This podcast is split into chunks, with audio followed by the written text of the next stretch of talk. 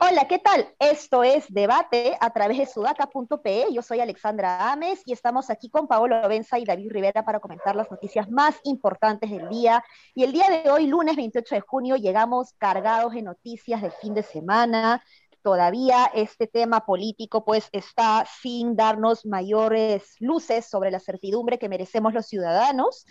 Eh, y ya van 20 días, más de 20 días, que, sin tener una proclamación presidencial y esto pues nos tiene a todos eh, bastante confundidos e incluso en algunos sectores de la población, eh, ya creo que hasta se les está saliendo de las manos toda esta violencia que se ha empezado a normalizar, y aquí me refiero específicamente al caso de Piero Corbeto, que ha sido eh, violentado en el Club Regatas, la verdad que es un, una situación muy inaceptable que se ve además en un espacio en donde supuestamente van personas educadas, ¿no? Cuando vemos pues que en realidad no necesariamente el tamaño de la billetera es proporcional al tamaño de la educación cívico-ciudadana.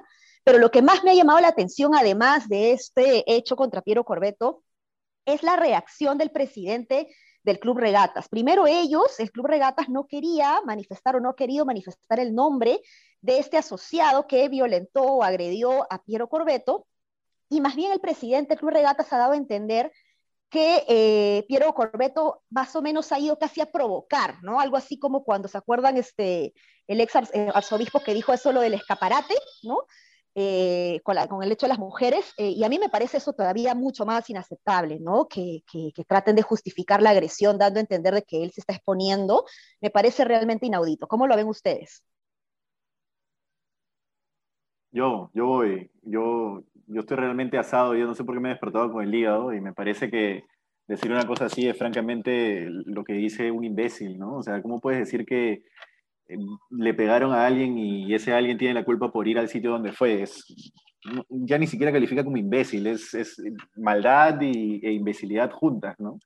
Yo no sé, no sé qué tiene un sector de la gente con plata en el Perú, pero es gente que ha crecido y, digamos, le han enseñado toda su vida que puede conseguir lo que sea. Entonces, cuando no puede conseguir lo que cree que puede conseguir, responde como está respondiendo ahora esta gente, golpeando por la fuerza, queriendo arrancarlo, sin argumentos, como Córdoba ayer el fin de semana, que ya lo comentaremos más adelante, ¿no? Sin ningún argumento, ya de formas absolutamente vergonzosas. Pegarle al jefe de la OMPE no, no, no te hace un héroe de la democracia, pegarle al jefe de la OMPE te hace un imbécil. Entonces, eso, eso tiene que quedar claro y, debería haber una intervención de una autoridad que devele el nombre de la persona que le pegó inmediatamente. No debería pasar ni siquiera, no debería pasar, no deberían haber pasado horas. Ese nombre debería haber salido incluso de la misma directiva del club, pero bueno, la directiva del club no, quiso. Debería haber alguien que lo haga develar inmediatamente. Esos canales deberían existir en el Perú, no existen. Entonces, en fin, a mí me da muchísima rabia lo que está pasando porque es la reafirmación constante y sonante de que nuestras élites son una desgracia y que estamos condenados a vivir con unas élites que nos deberían sacar adelante y que nos, tiran para atrás como si fuera un lastre. Oye, Polo, sumándome a lo que dices, yo quiero. ¿Se acuerdan que hace una semana o dos hablábamos de que nuestra élite no es una élite, sino es una tribu? Eso. Eh, sí. Ya, esto que ha pasado en regatas es, es una reconfirmación de que son una tribu, no es una elite que pertenece a una sociedad que, comporte, que comparte ciertos valores, principios que hay que mantener. Son una tribu y todo consiste en defenderse a cualquier eh, costo, ¿no? Entonces es increíble que no quieran dar el nombre de una persona que ha agredido a otra persona, independientemente si es autoridad o no. En este caso es una autoridad además en un momento político sensible, pero son una tribu. Y yo creo que tal vez hay que dejar de llamarlos el hay que decir la tribu no sé, hay que ponerles un nombre, Pablo. ¿Tienes, tú, tienes, mejor... Oligarca. O sea, algo así. sí.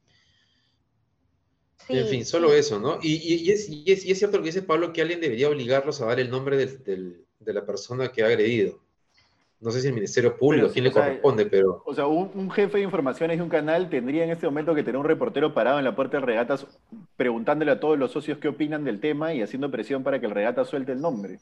Eso es lo que tendría que ocurrir en una sociedad normal, cuando le pegan a... los dueños de... Dale.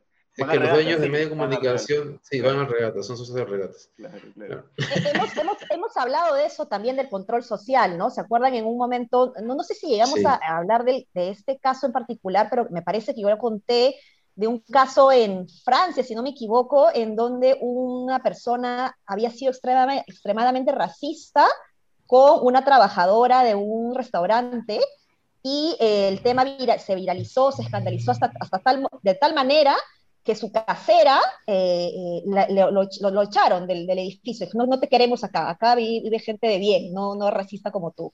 ¿no? Y acá, al contrario, pues acá es, es la argolla, ¿no? El, el, sistema proteccionista endógeno de la élite, en donde se protegen entre ellos, en vez de... Y lo aplauden, seguramente, además. Exacto. Seguro que, muchas, que muchos le han felicitado, con muchos felicitan a Córdoba por, por, por, digamos, por el, o sea, si Córdoba, por ejemplo, si alguien como Córdoba sigue haciendo lo que hace, es porque en su entorno hay alguien que le está diciendo bien, Daniel, ¿no? Entonces, igual este señor, bien, para él le pegaba. Claro. Es terrible. Justo en, línea con lo que dice, sale el fin de semana un amigo que es José Gabriel Chueca, que hacía las entrevistas centrales en Perú 21, Benny Chueca. El popular Benny Chueca me contaba que cuando Trump también se puso en este plan, eh, pasó un día que en una tienda de Nueva York entraron unos latinos, estaban hablando en español y el pata, uno de los dueños, salió a increparles, insultarles, que por qué hablan en español, que seguramente ustedes están planeando algo, yo qué sé. Y alguien filmó todo eso, ¿no? Bueno, al día siguiente, o sea, había gente protestando fuera de la tienda, el socio rompió la sociedad con el dueño de esa tienda conocida, es decir, hay mecanismos de sanción. En el Perú no pasa nada de eso y no pasará. Sí, sí, sí, eso es lo que más duele, ¿no? E, esa, esa permisión de, de, este tipo de, de, situaciones que lo único que hacen son dividirnos más, ¿no? Por ahí incluso hay, gente que ha dicho, oye, pero seguramente los que critican ahora eh, esa agresión fueron los que aplaudieron el conazo de tu vino. Y bueno, a mí de manera particular, este, yo, yo la verdad que no, no apruebo la violencia de venga de donde venga, pero es que hay una diferencia clara que justo la comento en mi video, y es que una cosa es este, o sea, que es distinto el caso de Piero Corbeto, porque Piero Corbeto no es un político eh, que, que, ha decidido esto discrecionalmente o por decisión política, eh, que nos ha llevado a algo que no nos guste, sino que es un funcionario público que su único crimen ha sido actuar bajo la ley, ¿no? Entonces, peor todavía, no estoy justificando tampoco lo de Tubino, pero en este caso es un, servicio, es, es un servidor público, que nada claro. tiene, tiene, que ver con, con, con temas políticos, ¿no? Bien, bien complicado, pero bueno, eh, tenemos personajes como eh, Córdoba, que había eh, dicho justamente horas antes, el día domingo, de que iba a anunciar em, fuentes importantes, ¿no? Para demostrar el fraude. Y la verdad que me, yo estoy terminando un, estudio, un análisis full, pero dije, ah, no, esto lo tengo que ver, qué importante, ¿no? Y, y, la verdad que no dijo nada. Yo dije, pucha, qué decepción, ¿no? Eh, pero hay, hay, gente que se está bajando el coche. No sé si ustedes han visto el video de Vázquez Kunze también comentando prácticamente eso, como diciendo que ya la suerte está echada para Keiko Fujimori y que más bien la derecha tiene que concentrarse en ver cómo hace estrategias para contener esta política eh, estatista, digamos, o socialista de Pedro Castillo, lo cual me parece bastante inteligente. ¿no? Eh, creo que eso es lo que debería estar apuntando la derecha en vez de estar generando esta presión que eh, pareciera que no nos va a llevar a nada, pero yo creería pues que estas personas igual no estoy segura de que crean de que realmente Keiko Fujimori va a ser proclamada presidenta. Yo insisto en que hay algo mucho más oscuro atrás de todo esto, eh, que podría estar relacionándose con incluso la presidencia de, de, de, Montoya, ¿no? Como presidente interino. Córdoba, ¿qué problema tiene? Ah? Porque pasearse por tres dominicales en ronda de medios sin decir absolutamente nada relevante respecto al supuesto fraude que quiere probar, e incluso aceptar que no tiene las pruebas para probar ese fraude. O sea, eso, ¿cómo se explica, no? Es un tipo que no es inteligente, es un tipo con intenciones, es un tipo que le están pagando. ¿Cómo se explica eso? No lo entiendo, porque como dijo Rosa María Palacios, que no es santa de mi devoción ni nunca me llevo bien con ella, pero dijo el fraude se tiene que, la cara de la prueba en el fraude está entre quienes, está en quienes acusan el fraude. Eso es básico. No puede ser que no sepan lo básico, dijo. No puede ser que Daniel Córdoba no sepa lo básico. Si te vas a sentar en tres programas, o tienes una intención subrepticia, o eres bruto, o, tienes otra cosa detrás que, explique lo que estás haciendo, porque si no, no me queda ningún, no me queda, no me queda claro qué, le pasa al tipo, ¿no? O todo a la vez. O todo a la vez. Que también es posible. Sí. Alguien, alguien, alguien le hizo un meme a, Daniel Córdoba a raíz de lo que dijo Montesinos en, el, en, ah, los, en los audios, ¿no? Respecto a que, no, ¿cómo le dijo Pablo? Miki Torres es un huevón, ¿no? Entonces hay alguien que ha hecho un meme con Daniel Córdoba y arriba dice, de Miki tenemos dudas, de Daniel Córdoba tenemos pruebas. Claro, porque es que, es que, es que, es que ha quedado muy mal, la verdad. Ha quedado pésimo con lo que ha hecho el fin de semana y y, hoy día ha seguido en redes, además. O sea, no ha parado. y por eso digo que debe haber gente que lo, que lo sigue aplaudiendo. O sea, debe haber gente que lo, sigue, que lo sigue aplaudiendo para que él crea que está haciendo las cosas bien. Pero como dice Sale, la cosa creo que va quedando clara. Keiko Fujimori está cada vez más sola. Eh, lo que ha pasado hoy en Palacio de Gobierno ha sido como un hecho bien. Ya ni siquiera da preocupación, temor, es patético. Y también, como dices, lo preocupante es lo que puede pasar en el Congreso con la designación de los magistrados del TC. Porque claro, lo ideal sería que nuestra clase política, la derecha más liberal, este, este, haga lo que Juan Carlos Afura ha dicho, ¿no? que hay que dar la pelea en el, campo de las ideas con lo que venga de Castillo. Pero tengo la impresión que, claro, que antes de eso va a pasar, eh, que el Congreso va a intentar tener a magistrados del TC que le sean funcionales para tratar de pechárselo a Castillo, ¿no? Y de bajárselo si es necesario. Sí, sí. Sí, no, eh, complicado, pero dale, Pablo. Un tema con el TC importante es que hay muchísimos intereses que giran en torno al TC, ¿no? Entonces, política e intereses económicos suelen entrelazarse. Hay temas tributarios que llegan al TC por miles de millones de soles. Sí. Y, digamos, ahí sí hay mucho lobby. No es, que no es gratuito que hayan cerrado un congreso por el método de elección de los magistrados del TC. Eso no es gratuito.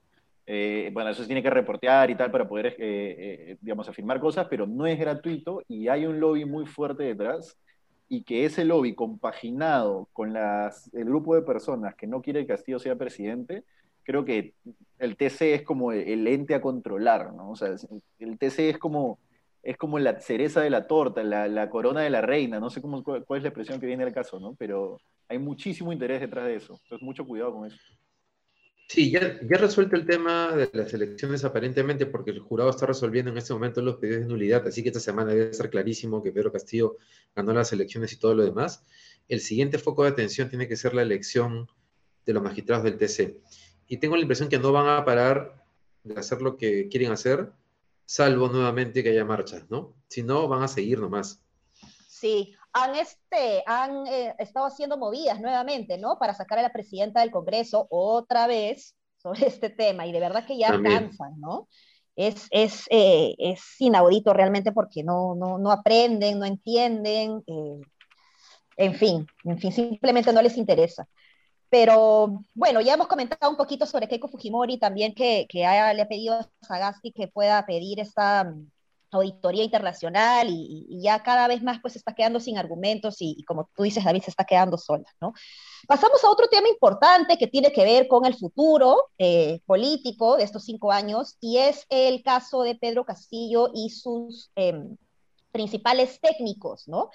Eh, se ha voceado, para mí fue una sorpresa que el propio Pedro Castillo le, le díganos en un tuit el fin de semana eh, que Velarde debe continuar, ¿no? O sea, digo, wow, o sea, qué bestia cómo, la independencia del BCR se ha institucionalizado tanto a tal punto que un gobierno de izquierda estatista, digamos, reconoce a un eh, presidente del Banco Central de Reserva que ha estado desde el 2006, si no me equivoco, ha estado más de 10 años, ha soportado cuántos presidentes, como, como 6, creo, con todos los que hemos tenido, ¿no? Eh, Alan, Ollanta, PPK, Vizcarra, Sagasti, Merino, Comerino 7. Em, y el día de hoy, eh, Pedro Franque ha ratificado eso también, ¿no? Ha dicho que efectivamente eh, se ha conversado con no, no, perdón, ahí me, quiero que me corrijan, no se ha conversado, pero sí eh, están pensando justamente solicitarle a Velarde que se pueda quedar, ¿no? A la cosa es que él acepte, ¿no? Julio Velarde. Sí, en realidad parece que, parece que ya se lo dijeron, que ya se lo dijeron sea, por lo que ha dicho Pedro Franque, Castillo ya habló con él. Y Pedro Franque también ha hablado con él, o sea que han hablado por separado, ya se lo pidieron. Este, y Julio Velarde ha dicho hoy día que lo está pensando. Julio Velarde ha dicho, yo ya me quería retirar, ya no soporto más esta chamba. Pero bueno, en, realidad... efectivamente. En realidad, sí, a todos nos conviene tener un gobierno, mejor dicho, un BCR responsable con un gobierno que parece que no lo va a hacer, ¿no? A menos que... Bueno, incluso con Franke como, como ministro de Economía tampoco creo que lo sea, pero bueno, bastante más que con otros, ¿no? Pero en general siempre nos conviene como país tener un BCR responsable. Eh, responsable no equivale a ser un BCR que, no sé, que sea absolutamente estático, ¿no? que no pueda cambiar nunca y que se mantenga en lo mismo durante 40 años, pero responsable sí, es, para el Perú eso es muy sensible, es muy, muy sensible. Hemos pasado una de las peores inflaciones de la historia de la humanidad, entonces es un tema realmente sensible. ¿no? Yo creo que si Castillo quería mandar un mensaje político, eligió un buen mensaje político. Eso tiene que haber sido asesorado. Y además, porque inmediatamente tuiteó desde su cuenta, evidentemente no él, porque ningún político se maneja su cuenta, menos el electo presidente, tuiteó lo que acababa de decir en el meeting. Entonces, eso ha sido pensado como estrategia política. ¿no? Sí. Y eso hace que también la derecha, también ya empresarial, no necesariamente la derecha política, sino la derecha empresarial, empiece, empiece también a bajarse del coche, ¿no? De, de, de, de toda esta bulla y a empezar ya a pactar de alguna manera, ¿no? Sí, y, y, el tema con la, con la derecha empresarial es que esa política, o sea, hay una derecha empresarial claro. que, que, no sé si a política sea el término, que está más allá de la política, se sienta con quien sea con uh -huh. tal de, de, hacer sus chivilines, ¿no? Sus chivilines, así dice mi mamá. bueno, pasamos hablando de chivilines, hablando de chivilines, de grandes chivilines. Vizcarra, ay, ay, ay, Vizcarra. Eh, resulta que se ha vacunado con Pfizer y ha salido en redes sociales diciendo acá, poniéndomelo, poniendo el hombro. Qué barbaridad. ¿Cómo ven ustedes esto? Bien, David, tú, tú tienes ahí. No. ¿Cuál, cuál perdón? Vizcarra, ¿Lo de Pfizer? Vizcarra. Vizcarra no, Vizcarra, es un gran, Vizcarra es un gran sinvergüenza. Es un sinvergüenza. Yo espero que acabe en la cárcel. Lo, ya, o sea, además, no solo ha sido vacunarse, toma la foto, ¿no? O sea, eso que ha hecho el fin de semana de tomarse la foto, sacando pecho, de que se ha vacunado por segunda vez, cuando faltan vacunas, hace mucho más verosímil todo lo que pasó en su gobierno, cómo se sentaba frente a la pantalla de televisión a contarnos cuentos. Qué bestia, ¿no? Es un lagarto de verdad. Este, oye, pero acá el tema, acá el tema es que en la mañana esta página Tercer Ojo, que creo que es de estudiantes de periodismo sí. de la PUC, ¿no, Pablo? Uh -huh. sí publicó que no solamente Vizcarra, sino que habían otros dos funcionarios más que ya habían recibido la vacuna Sinopharm y que aparecían como que también se han, se han vuelto a poner la, la, la Pfizer, ¿no? Me imagino que el gobierno, no sé si el gobierno tiene forma de controlar eso, la verdad es que no, no lo tengo claro. Eh, o si debería, no sé qué. Dale, dale. No, que no sé si debería prohibir, digamos, que esas personas se vacunen o no, porque, o sea, por ejemplo, la gente que ha sido vacunada en Estados Unidos, el gobierno peruano puede decirles que entonces no se vacunen ya? Yo ¿O es simplemente un acto de voluntad? Yo creería que debería recaer en los propios ciudadanos, ¿no? Lo eh, que pasa es que también... Dale, dale, Pablo, dale. No te quiero interrumpir, discúlpame. Sí, no, el cortito que Vizcarra es un conchudo, ¿no? hay, que tener, hay que tener la sangre bien fría, bien fría para poner hoy, de acuerdo al cronograma, Oye, conchudo, te has vacunado en secreto, le has mentido al país, te has puesto dos dosis, después te has sentado frente a cámaras a decir que tú pensabas que era un ensayo clínico, mostraba una cartilla horrible que no decía nada, que era fácilmente distinguible como, como una cartilla que no era como parte del ensayo clínico, entonces tienes la conchudez de poner hoy de acuerdo al cronograma, por lo menos no lo pongas, vacúnate ya, por último, nadie te dice no, pero no lo pongas, ¿no? Pues nada, eso. Sí, sí, sí. Pero ahora lo que plantea David es bien interesante también, ¿no? Eh, ¿qué, ¿qué, pasa con los que ya se vacunaron? Tanto eh, en los ensayos clínicos de Sinopharm, como es mi caso, por ejemplo, o eh, los que se vacunaron en Estados Unidos. El gobierno peruano no tiene por qué excluirles el derecho a que se vacunen, pero sí hay un orden de prioridad, claro, que si ya está vacunado, Al final. no debería volver a, a, a vacunarse quitándole el espacio a alguien que no está vacunado, ¿no? Entonces, eso tendría que cuadrarse. Y lo otro es que no me queda claro, o sea, tampoco tanta vacuna, tampoco es bueno, ¿no? O sea, no, no soy de la teoría del chip de, y que me voy a convertir en teléfono, pero tampoco, o sea, ponerse tanta vacuna como que no, ¿no? O, bueno, ahí sí estoy hablando totalmente de la ignorancia de la ciencia, pero sí debería haber una eh, comunicación de, del Ministerio de Salud en esa línea, ¿no? Yo puse, un tweet, yo puse un tweet que decía que había que tener la piel bien fría para hacer eso y la gente me respondía cosas como eh, eh, Pizcarra ya es un conejillo de indias de todas las vacunas y vamos a estudiarlo a ver cómo interactúa en el cuerpo humano. claro, claro. Sí, pues, complicado. Pero bueno, hemos dado 20 minutos clavaditos. No sé si quieren comentar algo más. Eso es, creo, ¿no? Eh, ¿Cómo? Eso es, ¿no? Este, no. Sí, eso es, eso, es. Eso es. Bueno, vamos a seguir con varias cosas. Mañana probablemente comentamos el informe de las AFPs que ha sacado Sudaca, que está muy bueno, se los recomiendo. Lo pueden encontrar en sudaca.pe. Un abrazo. Chao, chao.